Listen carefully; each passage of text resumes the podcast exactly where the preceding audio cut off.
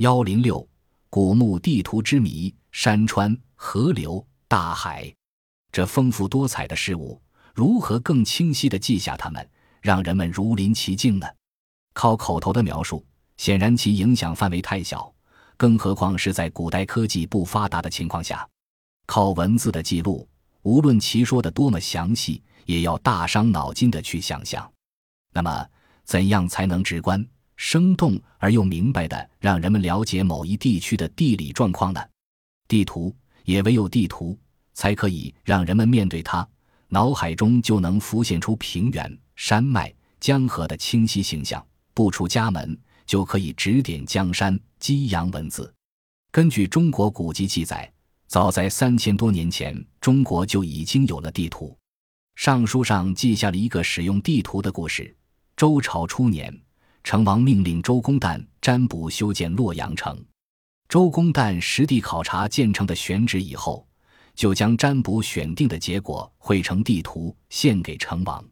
当然，受条件的限制，这时的地图内容也仅限于一个较小的范围。《诗经》里面也有些与地图有关的字句。按照后人的解说，也就是按照地图上所指示的山川，依次进行祭祀的意思。后来不少典籍也记载了有关地图的事情。《史记》记载，刘邦攻到咸阳后，手下的将领们争先恐后的到有钱人家取金银财物，只有萧何先到秦国城香河御史的家里寻找法令、地图、书籍，收藏起来。于是刘邦对天下的要塞、人口多少、地方的贫富、百姓的疾苦等，都知道得清清楚楚。从这里也可以看出，秦始皇统一中国后。为了加强统治，确实绘制了不少地图。再结合《史记》的记载，不得不承认，正是秦始皇主持绘制的地图，让汉高祖大受其利，多少有些讽刺意味。不过，秦代的地图传到晋代就大多数失散了。晋朝的裴秀是绘制地图的高手，他能够根据统一标准定下制图原则，绘出准确可靠的地图。裴秀还总结了绘图经验。定了制图六法，采用有系统的科学方法绘制地图。裴秀的六法是指分律、准望、道理、高下、方斜、迂直，可以说是面面俱到，将绘制地图所要涉及的各个方面都包括到里面去了。后来的学者考证后认为，裴秀的方法具有划时代的意义，是中国最早的地图学典范。裴秀本人也可以称得上地图大师了。历史在发展，包括绘制地图在内的科学技术也在进步。裴秀之后，又涌现出了不少杰出的地图绘制者。唐代贾丹、北宋沈括、元代朱思本都在地图方面做了极有价值的贡献。宋代华夷图和雨季图石刻，至今还保留在西安碑林中。苏州也保存着平江图这幅南宋地图。是至今保存最为完好的城市地图。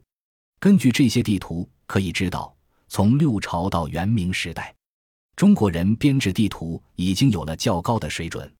这些地图传统上都采用了计里画方图法，或称为方格图法。这种传统的制图法在十三、十四世纪之交传播到西方，影响传至阿魏博世界。随后，十四、十五世纪。欧洲地图学迅速发展，可能通过阿拉伯人而吸取了中国制图法的精华。中国地图的发展是古代有识之士多年思考实践的结果，是中国人民智慧的结晶。而不少西方人却说，中国地图的发展是清初由西方传教士协助的，这种说法是毫无根据的。近年来，考古学家在长沙马王堆发现了三幅古地图。就是对上述说法的最有力驳斥。这三幅地图是画在帛上的。马王堆汉墓下葬年代是汉文帝十二年，距今已有两千一百多年了。马王堆出土的地形图虽然绘于两千多年前，但内容丰富，绘制精确，具备现代地形图的基本要素：地貌、水系、居民点、交通网，也遵循了基本的制图原则，对内容的分类分级。图例的统一设计，主区较详尽，而邻区较简略等。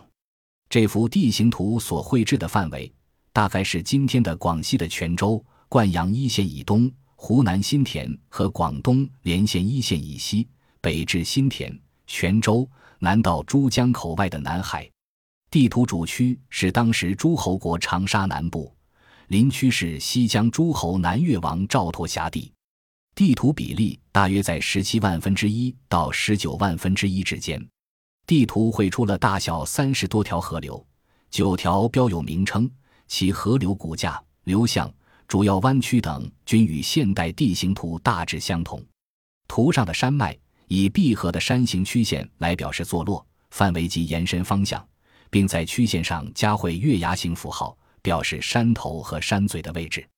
图上共绘出八十多个居民点，县城以长方形表示，乡里用圆圈表示，并可以看见大部分县城和重要市镇之间有道路相连。